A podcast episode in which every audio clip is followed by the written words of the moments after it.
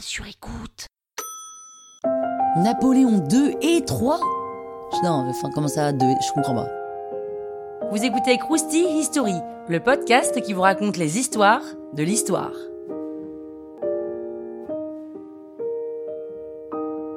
Napoléon II, né en 1811 aux Tuileries, est direct, hein, mais direct, il est nommé roi de Rome. Pratique.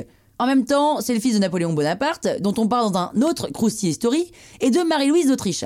Bon, on va pas passer des heures sur Napoléon II puisque Napoléon II meurt très tôt de phtisie à 22 ans en 1831. Voilà, c'est fini, merci, au revoir. Mais je vais quand même vous parler du numéro 3. Napoléon III, c'est son cousin, le neveu de Napoléon Ier. Vu qu'en 1815, ça se passe pas bien pour son oncle, sa famille est obligée de déménager en Suisse. Il se considère comme l'héritier légitime de Napoléon et il essaye de renverser le roi de France Louis-Philippe qui a succédé à son oncle, mais c'est un échec. Il est exilé au Brésil, puis en Angleterre. Et quelques années plus tard, il retente le coup et là, c'est encore un échec.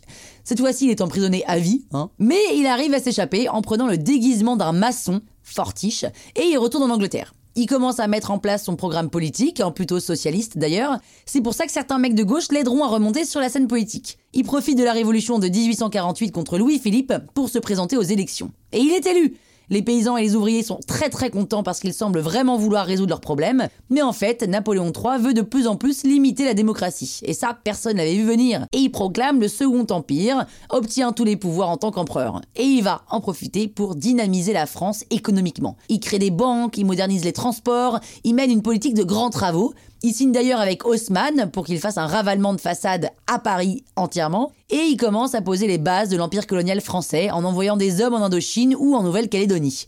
C'est un régime très autoritaire quand même, hein, et le peuple commence à être de plus en plus mécontent. Alors pour lâcher du lest, il va autoriser la liberté de la presse et le droit de grève.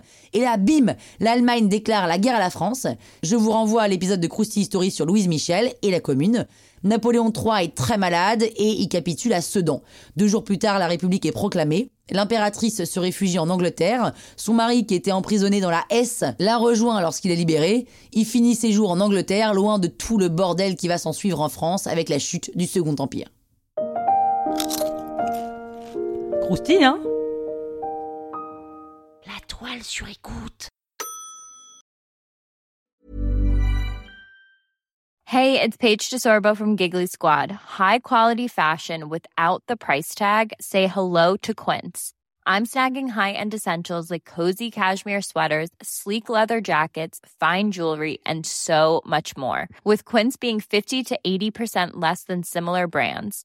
And they partner with factories that prioritize safe, ethical, and responsible manufacturing. I love that. Luxury quality within reach. Go to quince.com slash style to get free shipping and 365 day returns on your next order. Quince.com slash style.